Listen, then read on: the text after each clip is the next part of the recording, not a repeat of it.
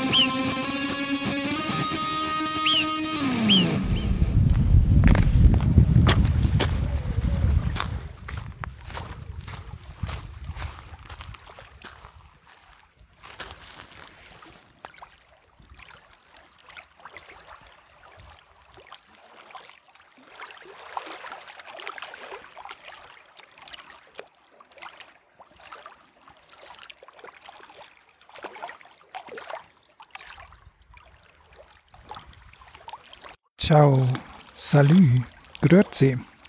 Hier ist der Stefan auf der Reise von Zürich über Turin nach Nizza. Heute ist der 25. August und äh, ja, ich muss mir erstmal eine geräuschärmere Umgebung suchen. Ihr hört hier gerade einen Bergsee auf 1900 Meter. Wunderschön, und auch ein bisschen windig, wie ihr hört. Also, bevor ich euch erzähle, wie ich von Chur über Bergün, über den Albula-Pass und den Maloja-Pass Sonntag, den 23., Montag, den 24. gefahren bin und was ich heute gemacht habe, suche ich mir erstmal einen ruhigeren Ort. Bis gleich. Ja, nochmal Grüezi, Ciao und Salü. Hier ist der Stefan und ich erzähle euch die letzten drei Tage. Sonntag, 23. August, von Chur nach Bergün über die Lenzer Heide. Beim Frühstück, nachdem ich morgens ein bisschen Yoga gemacht habe, ging es erstmal um Buffetkompetenz. Ich weiß nicht, ob ihr das kennt. Ich esse dann schnell zu viel, wenn da so unendlich viel rumliegt und äh, das ist dann nachher gar nicht gut, dann fühle ich mich träg wie sonst wer.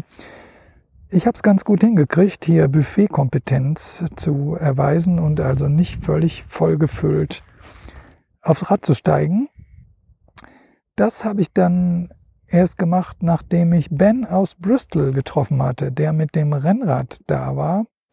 Der kam nämlich von einer von einem Bikepacking-Rennen aus Slowenien und äh, ich war erstmal völlig begeistert von seiner Gepäckkonstruktion. Der hatte so ein Carbon-Teil da dran, das sah echt cool und leicht aus.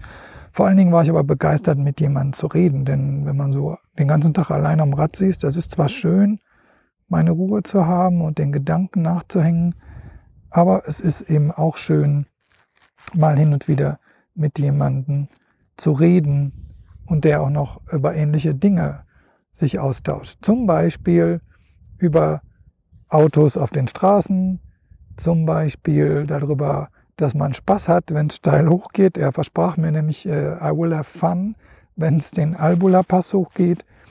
Und äh, zum Beispiel auch über die Preise in der Schweiz. Er ist dann über Österreich und den Stelvio-Pass, das Stilfserjoch in die Schweiz und hat sich hungrig, wie er war, erstmal zwei Stücke Kuchen bestellt. Und äh, als die Kellnerin ihm dann sagte, dass das 20 Franken kostete, er konnte einfach nur lachen, hat es bezahlt und gegessen und ist weitergefahren. Ben aus Bristol, ja, und jetzt muss er gucken, dass er irgendwie gut zurückkommt, denn die Regierung im Vereinigten Königreich verhängt wohl alle zwei, drei Tage neue Maßnahmen und wenn er jetzt, also Flüge zurück scheint es nicht so richtig zu geben und wenn er über Holland oder über Belgien kommt, muss er in Quarantäne, wenn er über Frankreich kommt oder nicht. Also ihr seht, wir hatten das ein und andere zu besprechen und sind dann unsere Wege gefahren. Ja, ich bin losgefahren auf die Straße, die dann später der Albula-Pass wird und die erstmal Richtung Lenzer Heide geht. So richtig früh bin ich nicht losgekommen, leider. Ähm, das war so halb zehn oder was, als ich losgefahren bin. Und es war ein Sonntag und es gab viele Fahrräder auf der Straße. Allerdings hingen diese Fahrräder an Autos hinten dran oder auch an Bussen. Ich hätte auch mit dem Postauto hochfahren können. Der öffentliche Sektor in der Schweiz ist irgendwie der Hammer, oder? Also Postautos, an denen man jeweils fünf Fahrräder transportieren kann. Und da hingen auch immer fünf Fahrräder dran, meistens Mountainbikes. Und es überholten mich auch zahlreiche Autos mit Mountainbikes hinten dran. Auf der Straße gab es ein paar Rennräder und leider viele Autos, die irgendwie Nähe liebten. Auf einer Straße, die ziemlich steil war. Ich bin kaum dazu gekommen, die Landschaft zu genießen und habe mehrmals Autofahrern hinterhergeschrien. Was macht ihr, wenn Autos zu nah an euch ranfahren? Ich weiß natürlich auch nicht, was hier irgendwie zulässig ist. Auf jeden Fall fühlte sich das schon ein bisschen scheiße an, so dass ich kaum die Berge genossen habe. Das war dann erst in Valbella so. Da kommt man in so ein Hochplateau mit auch einem See. Und ich hatte mir die Strecke so gelegt, dass ich an der Jugendherberge vorbeikomme die der Stefan aus Zürich mir empfohlen hatte zum Bleiben. Das passt jetzt nicht in meinen Tagesplan, da zu bleiben, aber da fiel mir ein, Frankenkompetenz, wo gibt es einen günstigen Kaffee? Vielleicht gibt es in dieser Jugendherberge, die hat zwar tagsüber zu, aber vielleicht gibt es da ja einen Kaffeeautomaten. Und vor allen Dingen gibt es da Wärme, weil es war echt kalt. Ich bin mit Knielingen, Ärmlingen, Windjacke gefahren und beim Stehenbleiben, dieses leichte Schwitzen am Berg, mir ist schnell kalt geworden. Es gab in der Jugendherberge einen Kaffeeautomat, großartig, und vor allen Dingen gab es auch Wärme und es gab WLAN. Also saß ich eine Weile in dieser stillen Jugendherberge und dann fuhr ich weiter. Der Umweg, den dieses Jugendherbergs Intermezzo bedeutete, mündete in einem Schotterweg, auch gut und der mündete wiederum in einen Golfplatz. Begegnung zweier Welten, würde ich sagen. Das ist mir echt fremd, wie man auf diesem Chlorophyllasphalt, wie es die Süddeutsche Zeitung genannt hat, sich da betätigt, anstatt, was weiß ich denn, einfach wandern zu gehen oder zum Beispiel Fahrrad zu fahren. Nun gut, jeder Jeck ist anders, sagt man in Köln, jede Jeckin ist anders. Und trotzdem, die Leute denken wahrscheinlich, sie seien in der Natur. Und das ist einfach Unsinn. Man könnte es genauso gut asphaltieren, wie gesagt. Auf jeden Fall, neben diesem Golfplatz war ein Mountainbike-Trail sozusagen zwischen Golfplatz und Straße. Hat, war noch ein Weg neben dem Wanderweg angelegt. Nochmal, der öffentliche Sektor in der Schweiz ist schon der Hammer. Und das machte Spaß, denn da wurde einem warm durch diese kleinen Auf und Abs. Der Weg war jetzt nicht großartig planiert, sondern folgte einfach dem Waldboden, so über drei, vier Kilometer. Dann ging es wieder auf die Straße und die wurde hinter Lenzerheide endlich ruhiger. Yippie. Ich hatte den Eindruck, jetzt sehe ich die Berge zum ersten Mal richtig, weil ich nicht dauernd darauf achten muss, ob ich zwischen Straßenrand und Auto noch genügend Platz habe. Dann stand plötzlich da in zwei Kilometern ist Fahrradfahren verboten. Okay, denke ich. Und fahre erstmal weiter. Es wird sich schon eine Lösung finden. Und siehe da, meine App weist mich auf einen Downhill Gravel Passage. Ich musste zum Teil absteigen, weil das war schon eher Mountainbike wurzelmäßig. Und dann erreiche ich den Ort Brienz im Nationalpark, ich glaube Eka oder Ela, ein bisschen peinlich vorgestern und ich weiß noch nicht mehr, wie der Park heißt. In diesen jetzt stillen Dörfern, das ist wirklich Wahnsinn. Man fährt zehn Kilometer und es ist total still. Jetzt kommen hier gerade Wanderer vorbei. Gibt es riesige Brunnen. Auch hier wieder öffentlicher Sektor. Natürlich Trinkwasser, riesige Brunnen, einfach fantastisch. Und es gibt auch eine eigene Sprache. Dieses Rätoromanisch, was hier gesprochen wird, gibt es auch noch in verschiedenen Akzenten. Oh, da muss ich dran denken, dass ich euch noch einen Tipp gebe für eine, äh, für eine CD mit Songs aus den Alpen. Ich komme gerade nicht drauf, wie sie heißt. Das muss ich mal nachgucken. Ja, und dann ging es weiter. Die Straße wird jetzt eindeutig. Das ist nämlich die Albula Passstraße, die den Albula Fluss entlang hinaufgeht. Ich schaue mir noch ein ziemlich schönes Dorf an, verzichte auf ein Stück Gravel, was unten direkt am Fluss gewesen wäre, denn ich sehe schon, in welchen kleinen Weg das wieder gemündet hätte. Gott sei Dank wird es interessanterweise, ich komme ja jetzt mehr in die Berge und es wird höher, wärmer, sodass ich nicht mehr so friere. Dann kommt auch schon Bergün, das im Zentrum eine Paris-Roubaix-Passage hat, also Kopfsteinpflaster. Und da ist auch schon der erste Campingplatz der Reise. Rundherum wirklich eindrucksvolle Berge. Auf dem Campingplatz ist die Stimmung mittelmäßig. Es sind halt einige Dauer-Dunkelholz-Camper, wenn ihr wisst, was ich meine, die so mitten auf dem Platz sitzen, Bier trinken und kommentieren, was die anderen machen. Oder bin ich einfach erschöpft und finde das deswegen komisch hier. Ich schlag zum ersten Mal das Zelt auf, koch mir Couscous mit Pesto und geh duschen. Auch die Dusche auf diesem Campingplatz, der übrigens gar nicht teuer ist, in völlig einwandfreiem Zustand. Ich ruhe mich aus und fahre nochmal zum Telefonieren in die Stadt, also in das Dorf Bergün und esse noch eine Kürbis-Ingwer-Tagessuppe und trinke einen Verventee.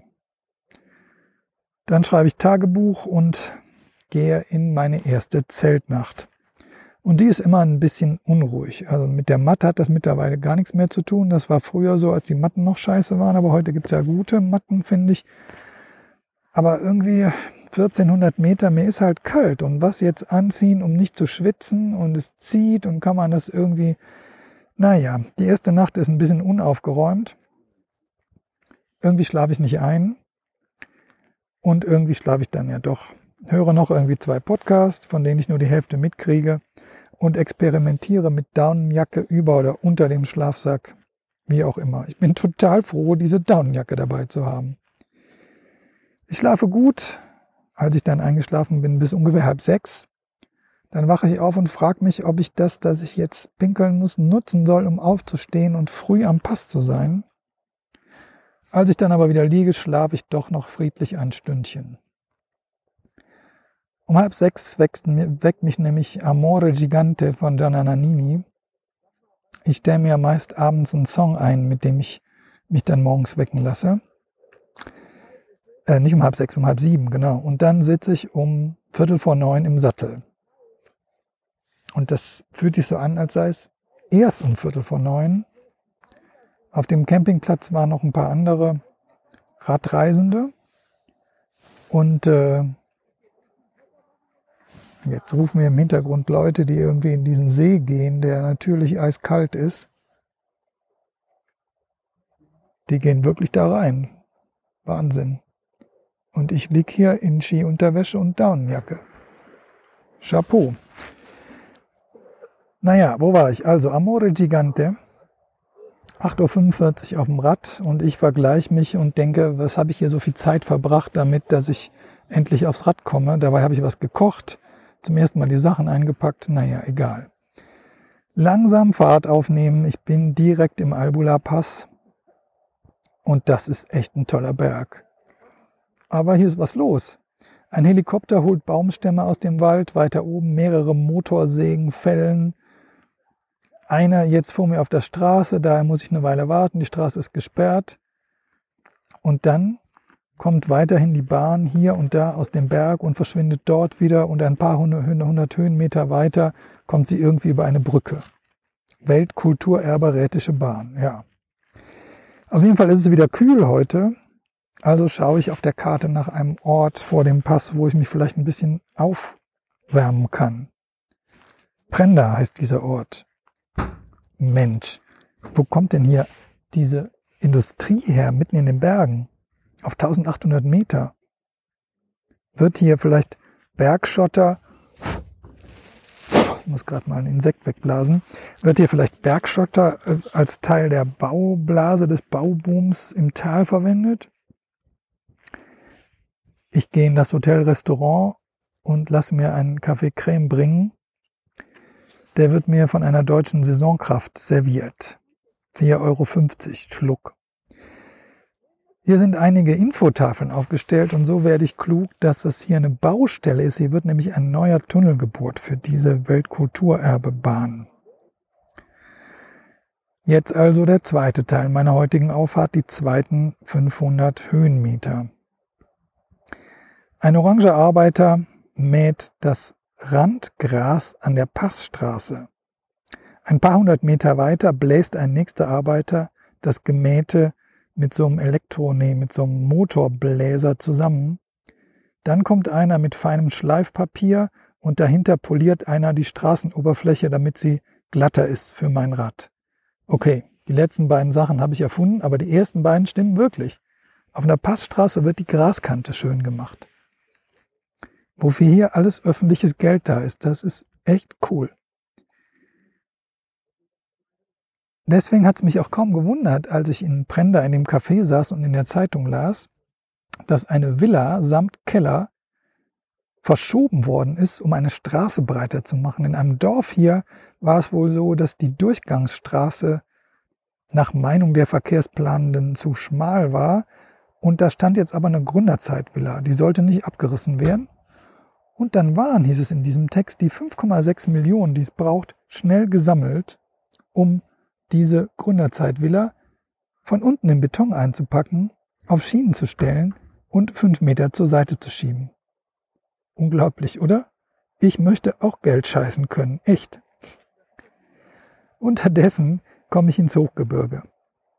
Ein krasser Weg, hätte Alina gesagt, eine meiner Studentinnen, mit denen ich vor Jahren im Valle Meira in einer Gruppe gewandert bin.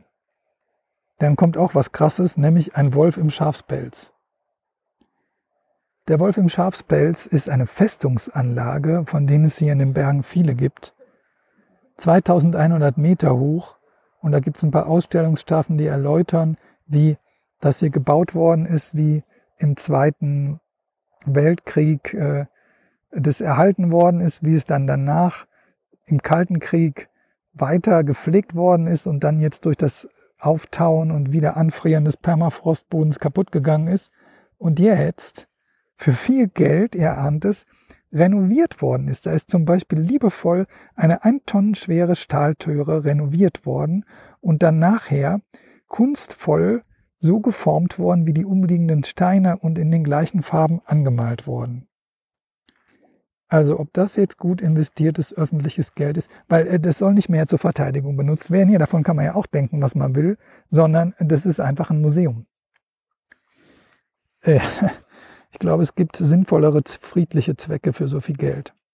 Jedenfalls nutze ich diese Ausstellungstafeln, um die Sachen, die, wenn man morgens losfährt vom Campen, halt noch nass sind, also die gestern Abend äh, gewaschene Fahrradhose zum Beispiel und das Zelt selber, aufzuhängen und äh, trocknen zu lassen. Ich esse ein bisschen was, denn ich habe gelernt, irgendwie am Pass selber ist es häufig ungemütlich und windig und dann ist es besser, sich so ein schönen Ort zu suchen, wenn man den Pass entweder schon sehen kann, was hier der Fall ist, oder wenn man dahinter ist. Die Landschaft ist wirklich hochgebirgig. Ne? Also dieser Satz, äh, ein krasser Weg heißt, die Steine sind ungefähr dreimal so groß wie ich, durch die ich hier durchfahre. Ja, dann packe ich die Sachen wieder ein und mache mich schon mal für die Abfahrt fertig und fahre die letzten 200 Höhenmeter auf den Albula-Pass. Da ziehe ich noch Beinlinge und Ärmlinge an, Gott sei Dank, dass ich die mitgebracht habe. Schau kurz auf die Preisliste des Albula Pass Hospiz Restaurants und das bringt mich dazu, ins Tal abzufahren. 650 Meter tiefer mache ich einen Punkt. Nein, mache ich nicht, aber der Ort heißt La Punt, auf den ich da komme und liegt im Tal des Inn. Genau, der Inn von Innsbruck. Vielleicht kennt ihr den. Der entspringt hier offenbar irgendwann. Und hier sind die Mountainbikerinnen und Mountainbiker los. Große Gruppen brausen über den Schotter des Engadin. Am Pass gab es übrigens überhaupt keine. Da gab es ein paar Rennräder und äh, ein paar Reiseräder und das war's. Ob das die sind, die gestern an den ganzen Autos hingen und hier hingefahren sind? Ich lasse mich noch mal auf einer Bank nieder, denn ich habe immer noch Hunger und esse also noch mal was. Und äh, übrigens, wo ist denn die Fahrradhose geblieben, die oben ich zum Trocknen aufgehangen habe? Oh Mist, die hängt noch 650 Meter weiter oben. Ja, da bleibt sie wohl auch hängen, weil jetzt muss ich mal schauen, wie es mit einer Hose geht. Mein System ist, ich fahre mit einer am Tag, abends wasche ich die, mit der zweiten fahre ich am nächsten Tag, dann kann nämlich die eine trocknen, wenn das über Nacht nicht klappt. Das geht jetzt nicht. Erstmal geht es gegen den Wind, noch 36 Kilometer. Und ich bin ziemlich K.O., muss ich einfach feststellen. Es geht leicht bergauf, im Endeffekt auf dem Maloja-Pass. Und es ist sonnig, aber der Wind ist stark und kalt, trotz Sonne. Um die Seen bei St. Moritz wuselt es nur so.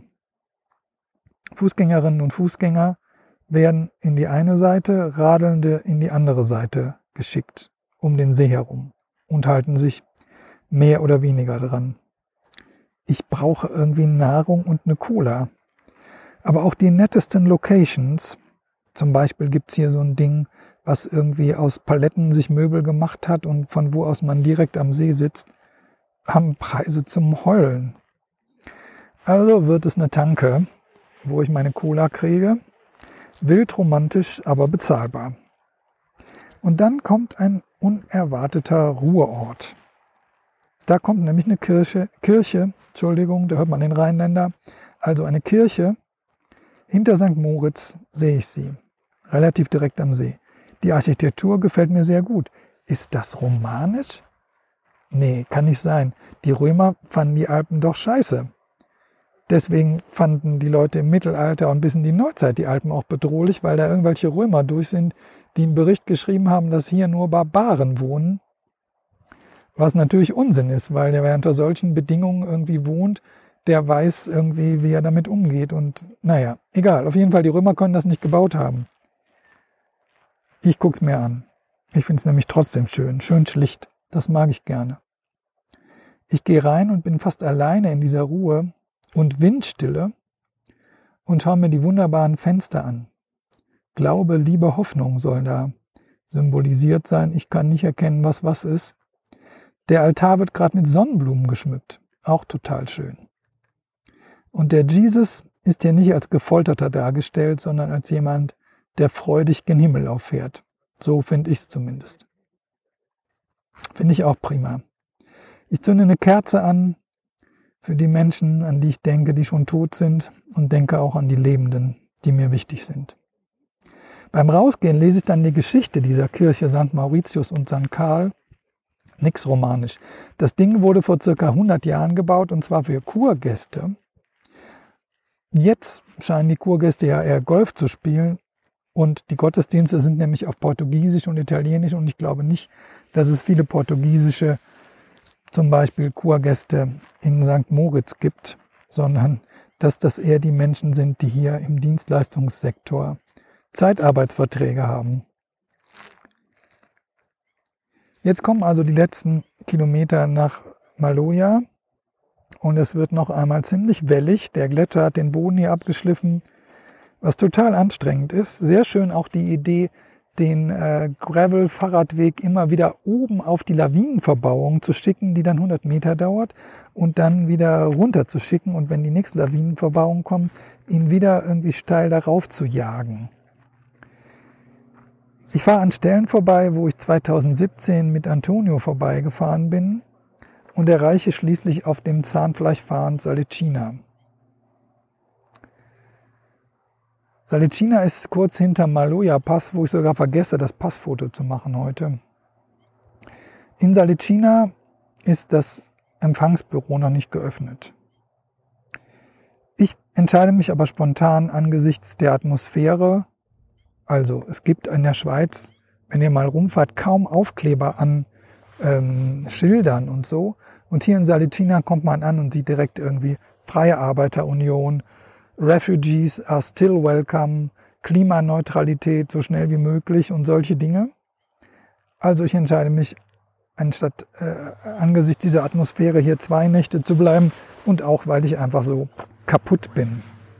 Das scheint sich doch zu lohnen. Auch verzichte ich darauf, hier zu zelten, was ich eigentlich vorhatte, weil es ist wirklich kalt. Hier ist 1800 Meter und auf 1800 Meter scheint es irgendwie selbst im Sommer, zumindest jetzt, kalt zu sein. Und das Zelt ist zwar sehr leicht, aber offenbar ein bisschen dünnwandig. Ja, um 16 Uhr, eine kurz nach 16 Uhr kann ich mich dann anmelden und bekomme eine Einweisung ins Haus. Hier wird also kein Putzmensch angestellt. Das heißt, es gibt eine Liste, auf die man sich einträgt, was man mitmacht. Man lebt ein bisschen wie in einer großen WG in der Zeit, in der man hier ist. Ähm, um 19 Uhr gibt's Abendessen und äh, danach gibt's die Koordination. Da kann man sich auch für die Leitung antragen, wo im Prinzip mal durchgegangen wird, ob denn für den nächsten Tag alles organisiert ist und der Wetterbericht verlesen wird. Auch sehr schön. Ich lerne noch nette Menschen kennen. Das war ja einer der Gründe, warum ich hierher gekommen bin. Und äh, der andere war, dass mir Dominik Siegrist empfohlen hat, das sei doch das wahre kulturelle Zentrum der Alpen. Ja, heute verbringe ich den Tag, den Ruhetag. Heute ist Dienstag, der 25. August, in dem ich mal das Fahrradmänner genau angeguckt habe, das Gepäck sortiert habe und ein Interview mit Antonio vom Haus Salicina geführt habe, was ihr ja hier im Anschluss hören könnt, wo er ein bisschen auch erzählt, was es denn für ein Haus ist. Ja, das fand ich, fand ich ganz spannend und äh, werde hier sicher nochmal hinfahren. Und dann bin ich noch heute zweimal über den Maloja-Pass gefahren und ihr müsst wissen, der Maloja-Pass ist ein Biest. Der Maloja-Pass fängt letztlich unten am Koma See auf ungefähr 200 Meter Seehöhe, also Meereshöhe an und geht auf 1800 ein paar gequetscht. Also ihr könnt 1600 Höhenmeter am Stück haben.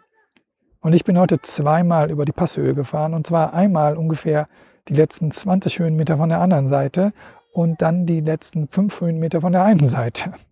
Nicht um da um die Passhöhe künstlich zu fahren, sondern einfach, weil rund um dieses Passschild der Ort ist und ich da mir ein paar Sachen gekauft habe und bei der Post war und so. Ja, und am Ende von diesem Podcast möchte ich noch äh, Dankeschön aussprechen. Und zwar Dankeschön erstmal an den Floki, der, ihr habt es vielleicht gesehen, das Logo gemacht hat. Ganz vielen Dank. Finde ich, ist ganz toll geworden. Und ganz vielen Dank auch an Dirk Schmidt aus dem Kreativort Bonn-Tannenbusch, der die Musik von dem Jingle, habt ihr sicher auch erkannt, I Want to Ride My Bicycle, aufgenommen hat.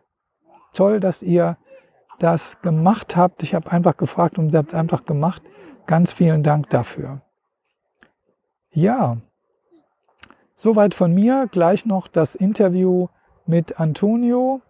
Morgen geht's weiter Richtung Italien. Erstmal Chiavenna und dann mache ich die Biege und fahre auf den Splügenpass und mal sehen, wie weit ich dann komme. Ich weiß es noch nicht genau.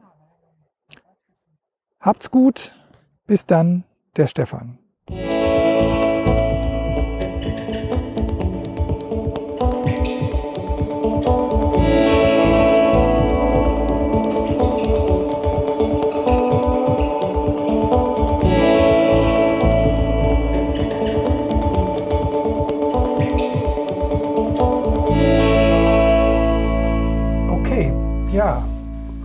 Freue mich sehr. Heute ist, äh, man verliert das Zeitgefühl, Dienstag, der 25. August. Habe ich gerade gelernt, ist wichtig für den Podcast, dass die Leute wissen, wie die Reise vonstatten geht. Und ich sitze in Salicina hinter einer Plexiglasscheibe oder vor einer Plexiglasscheibe dem Antonio gegenüber, den ich gerne fragen möchte, wie lange er denn schon hier arbeitet und wie er zu Salicina gekommen ist. Ähm, ich habe 1999 hier begonnen war dann aber zwischendurch mal acht Jahre weg, habe was anderes gemacht und dann 2012 bin ich wieder zurückgekommen und seit 2012 bin ich hier. Nach Salicina gekommen bin ich, weil ich in äh, Zürich ähm, aufgewachsen bin und dort eine Lehre gemacht habe als Schriftsetzer. und auch ähm, in der ähm, Gewerkschaft war und die, die Jugendorganisation dieser Gewerkschaft der Typografen, die hat damals immer im Herbst einige Jahre lang eine Woche Urlaub hier in Salicina organisiert. Ja. Und, ähm, und ich bin dann da mitgegangen. Wir haben uns Filme angeschaut, die, die Filme diskutiert, sind wandern gegangen. Ja, und so gelebt eigentlich im gleichen Konzept wie heute. Also so in einer Art mh, hm, temporären Wohngemeinschaft, wo man schnell viele andere Leute kennengelernt hat. Und ich bin dann auch alleine gekommen danach. Ja, und ähm, habe dann hier meine Frau kennengelernt, die hier in der, aus der Region ist und bin dann, wohne jetzt seit fast 40 Jahren in, äh, in Chiavenna, das ist über der Grenze in Italien, wo ah, meine Frau her ist. Chiavenna, ja. ja, da werde ich morgen durchrollen. Oh, schön. Da Eine schöne du, Abfahrt machst du dir da. Ja, da kannst du mir sicher einen Ort für einen Cappuccino empfehlen. Ja, das mache ich gerne. Super. Seit 40 Jahren, Wahnsinn. Ja. Und äh, 99, sagst du, hast du es kennengelernt? Nee, früher, früher in den 70er schon. Jahren. Okay. Ja, ja, etwa 76, 77, ja. Ah, so alt ist das schon. Wann hat's denn los? Wann ist es denn losgegangen? Also nächstes Jahr ist eigentlich das 50-jährige Jubiläum von okay. Salecina seit der Gründung der Stiftung Salecina 1972. Nach dem Umbau dieses ehemaligen Bauernhauses wurden dann die ersten Gäste empfangen. 72 wurden ja. die ersten Gäste empfangen. Das heißt, die Initiative, kann man das so sagen, war irgendwie im Kontext der, der 68er, wenn ja, man das hört? Das, das äh, kann man bestimmt so sagen, weil die, das Ehepaar mh, hm, Amalie De Sassi und Theo Pinkus, die ja. Buchhändler in Zürich waren, ja. die sind zwar 1909 und 1910 geboren, aber waren politisch unerhört aktiv. Also wirklich, sie haben ein sehr ähm, politisches Leben gehabt und hatten verschiedene Projekte initiiert und unter anderem auch Salicina. Dieses Ferien- und Bildungszentrum sollte ein Ort der verschiedenen linken Gruppierungen sein, wo sich diese treffen konnten. Okay. Das war eigentlich das Ziel, weil sie gesehen hatten, dass sich äh, die, die Linke immer wieder spaltet in Untergruppen. Ja, und, und hier das Leben des Brian, ne? die wie hieß das? Die palästinensische Volksfront. Nein, wir sind die Volksfront von Palästina. Genau, genau. Und, und, äh, und durch das Zusammenleben hier, wo primär einfache Sachen gemacht werden, eben zusammen spülen, zusammen kochen, zusammen das Haus in Schuss halten und sich daraus dadurch näher kommen und dadurch ja. auch dadurch auch Projekte entstehen können und man sieht, dass man vielleicht trotzdem gewisse Sachen zusammen machen kann. Auch wenn man nicht immer ganz der genau gleichen Meinung ist. Ah, cool, schön. Ja. Das heißt 50 Jahre und du hast quasi die Hälfte davon etwas weniger miterlebt und gestaltet? Nein, nein, also ich arbeite jetzt dann so 14 Jahre insgesamt okay. in Salecina. Okay. Nein, nicht so die ganze, nee, so lange habe ich nicht jetzt mitgearbeitet. Ich kenne es schon seit diesen Jahren, ja, weil der äh, die Gründer vom eben das Gründerehepaar vor allem eher. Die haben auch in Zürich dann die Leute immer angesprochen. Sie sollen nach Salicina kommen und was organisieren oder ein Möbelstück bringen, wenn sie was überhaben. Ah, okay. Alles, also ja, wirklich. Es war eine andere Zeit. Ja. Eine andere Generation vor allem auch, ja. ja. Und was würdest du sagen, ist heute der Schwerpunkt hier der Arbeit in Salicina? Der Arbeit von uns, vom Team her, oder? Vom, ja, vom, vom Projekt selbst. Es gibt vom Projekt, es gibt ja auch Bildungsangebote ja. offenbar, neben dem, dass ich hier einfach so wie ich heute in Ferien sein kann und diese, soll ich sagen, Community genieße und mhm. teilhabe und teiltue, gibt es ja auch äh, Angebote. Ja, unser Schwerpunkt äh, gehört natürlich, zu unserem Schwerpunkt gehört, dass wir den Betrieb vorwärts bringen und das heißt, äh, wir haben normalerweise, in den letzten Jahren hatten wir so ungefähr 10.000 Übernachtungen pro Jahr ja. bei 56 Schlafplätzen. Und das bedeutet schon eine Menge äh, administrative Arbeit ja. für die Anmeldungen, um das alles zu verwalten und um das Haus in Schuss zu halten von der Bausubstanz her und auch äh, Erneuerungen zu machen und dann, sagen wir, der politische Teil, das gehört eigentlich nicht direkt zu unserer Aufgabe. Das, dazu gibt es den Salicina Rat, Okay. der aus interessierten Gästen besteht und, äh, und die dort auch ähm, Projekte oder, oder Themen lancieren, politische zum Beispiel, ja. Ah. Es gibt jetzt äh, eben in diesem, diesem Herbst, Herbst gibt es eine Tagung zum, zum Klimawandel und ähm, die Tagungen, die dann hier stattfinden mit diesen Themen, die versuchen sich auch mit der Region einzubeziehen, zu sehen, was passiert hier und auch Besuche oder Wanderungen äh, gehören eigentlich zur Tagung. Also man könnte sagen, dieses äh, Think Global, Act Local ist das, was, was hier gelebt wird. Ne? Hm, kann man sagen, ja. Ja. Also ich bin ja hierher gekommen eben über den Dominik Siegrist Mhm. und diese, dass er sagte, das ist das Herz der Alpen hier. Kann ich jetzt ein bisschen mehr verstehen, was die Initiativen angeht und wo du das nochmal betonst, dass es so um das Lokale auch geht. Ähm, vielleicht kannst du da nochmal in deiner Erinnerung sagen, was waren da die letzten Initiativen, die hier in Bezug auf die Alpen Mhm. stattgefunden haben? Wir also die WhatsApp-Wanderung war, glaube ich, auch hier. Genau. Also, An der Stelle eine kleine Buchempfehlung für die Hörerinnen und Hörer. Das Buch heißt Alpenwanderer und ist Genau. dringend empfehlenswert.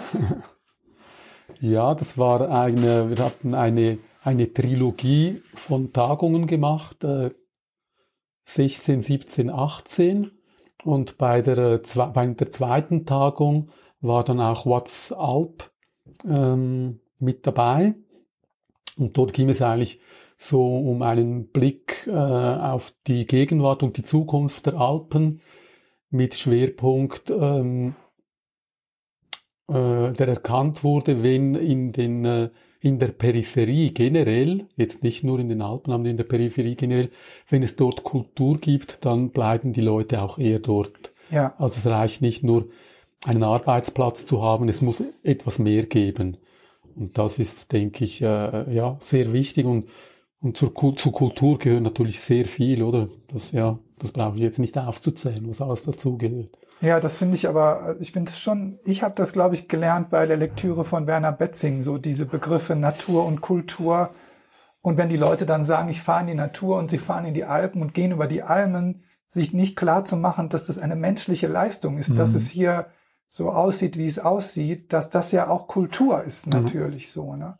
Also nicht nur, ich sag jetzt mal, die schönen Künste und Musik und Bibliothek und so, sondern auch, dass wir ein Auskommen haben können in Mhm. solchen Gegenden und nicht immer, was weiß ich, wohin pendeln müssen. Mhm. Dass das Kultur ist, habe ich ja von Werner Betzing sehr gut gelernt. Der war auch an der ersten Tagung mit dabei. Ah ja, genau. Ja, ich habe ihn in Sambuku dann mal getroffen bei diesem 2017er. Werner Betzing ist ähm, ein Geograf, der Mhm. viel über Alpenwanderung und ja auch das Standardwerk über die Kulturgeografie der Alpen geschrieben hat. Ja, und ich finde, dass wenn ich so durch die Alpen radle, es ist so sichtbar, dass der Raum für die Menschen halt beschränkt ist. Das ist, ne, dass wir sorgsam damit umgehen müssen. Mhm. Das ist, das ist die, das finde ich sehr schön im Sinne von lernreich, dass du sagst, es geht allgemein um die Peripherien. Mhm. Aber in den Alpen ist es so, äh, so erfahrbar, so sichtbar. Wo können Menschen leben und was müssen sie tun, damit das weiter so sein Mhm. kann. Ne? Ja. Ja, vielleicht zum Abschluss noch. Der Podcast heißt, also es ist Regines Radsalon und meine Sequenz heißt Il Ciclista Alpinista. che bello. Das heißt, ich muss natürlich fragen, was sind denn Aktivitäten rund um das Radfahren? Gibt es hier Aktivitäten oder Anteile von Besucherinnen und Besuchern, die Radfahrer sind? Ja, es gibt Radfahrer, die dann so vielleicht eher wie du nur so auf der Durchreise sind. Äh, Hauptaktivitäten sind bestimmt mehr äh, im, im Sommer wandern Ja, und hier die, diese, diese Unterschiede zu genießen von der, ähm, von der Atmosphäre, die vom, vom Comersee auf 200 Metern bis auf den, auf die Bernina Spitze von 4000 Meter innerhalb Ja. von 50 Kilometer gehen, also wo du halt ganz viel sehen und erleben kannst. da Flora, Fauna, weg, genau, ja. Gletscher und, und äh, ja. Und, ähm, und dann im Winter natürlich die ähm, Langlauf, Ja. Skitouren. Ähm, Jetzt Alpin-Ski machen unsere Gäste eigentlich weniger. ja, aus ökologischen und Ja, ich denke, wir sind einfach nicht so sehr interessiert am Rummel, der dort ist. Ja. Und auch aus ökologischen Gründen bestimmt auch. Und, und was ich in den letzten Jahren so ein bisschen beobachtet habe, es gibt auch viele Winterwanderwege hier, dass die Leute halt auch im Winter wandern gehen, Ja. kleine Ausflüge machen. Ne? okay. Hm. Ja, Antonio, habe ich vergessen, was zu fragen, was dir wichtig ist. Was mir wichtig ist überhaupt, oder in zu, Salicina. Zu, zu sagen zu Salicina. Ja, überhaupt, da glaube ich sicher dran, dass wir noch irgendwie die Speicherkarte äh, sprengen könnten. Äh, für Salicina, äh, ja, es ist äh, gerade eine, eine schwierige Zeit, äh, nicht nur für uns, äh, wie für viele in diesem Jahr mit dem Corona. Und ja, wir hoffen, dass sich das, dass wir wieder auf den Stand zurückkommen, den wir vorhin hatten, der für uns ähm, sehr wichtig ist vom, vom ökologischen und aber nicht nur, aber auch vom wirtschaftlichen und vom sozialen Ja, ähm, Standpunkt her. Ja, der für uns eigentlich jetzt nicht nur bedeutet, dass wir so viel Umsatz machen wie möglich, sondern dass wir, äh, dass wir aufeinander Acht geben ja, im, im Sinne zu den Gästen und auch unter uns. Das ist unser, alles, was um, um uns herum ist in der Landschaft. Ja, das denke ich ist wichtig. ja, das wünsche ich euch und, und uns allen natürlich. Und sag ganz vielen Dank für Ja. diesen Beitrag zum Danke dir. Podcast und alles Vielen Gute. Dank dir. Ja, gleichfalls.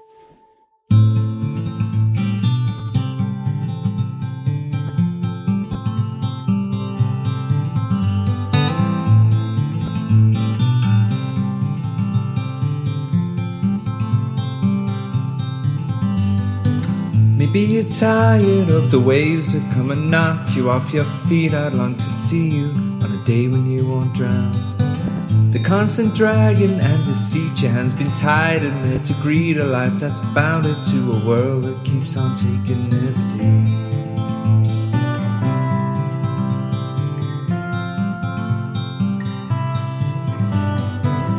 Maybe you're tired of the strains, the lonely highs, the constant rains that seep right through you on the days you're coming down. Maybe relying on horizons where the skies they fill with diamonds ain't surprising that the love that you have lost is in your mind. We go, we'll take the highs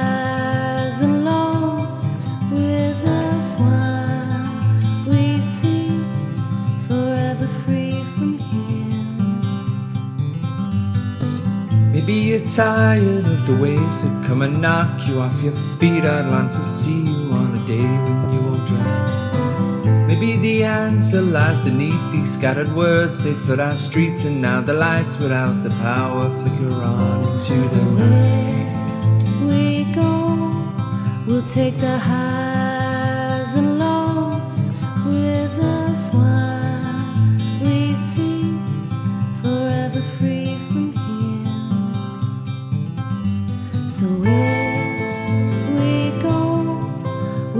the high.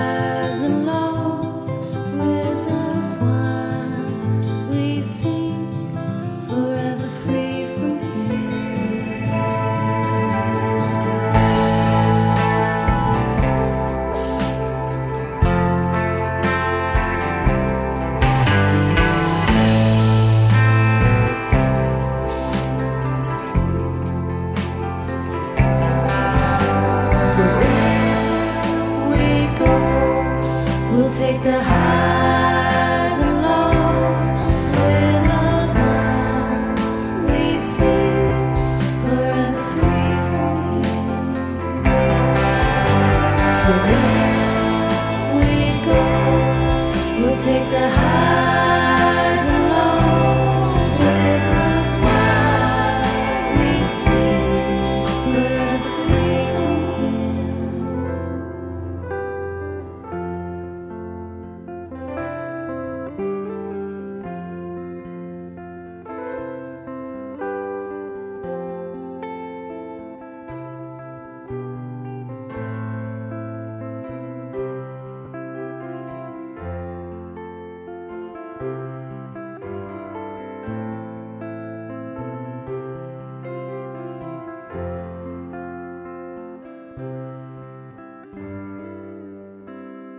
Das Intro von Regines Radsalon besteht aus den ersten Takten des Stückes Blue Waters von Water Pistol, ist erschienen unter einer Creative Commons Lizenz bei NCSA, bedeutet, die Interpreten, Künstler müssen genannt werden, es ist zur nicht kommerziellen Verwendung freigegeben und muss unter der gleichen Lizenzbedingung geteilt werden.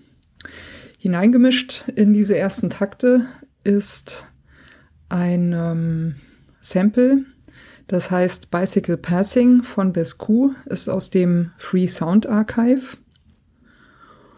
Und zum guten Schluss haben wir am Ende noch ein Stück, das heißt Horizons, ist von der Gruppe Train Room und ist auch unter Creative Commons Lizenz erschienen, äh, mit der Bedingung bei, also die Interpreten, Künstler müssen genannt werden.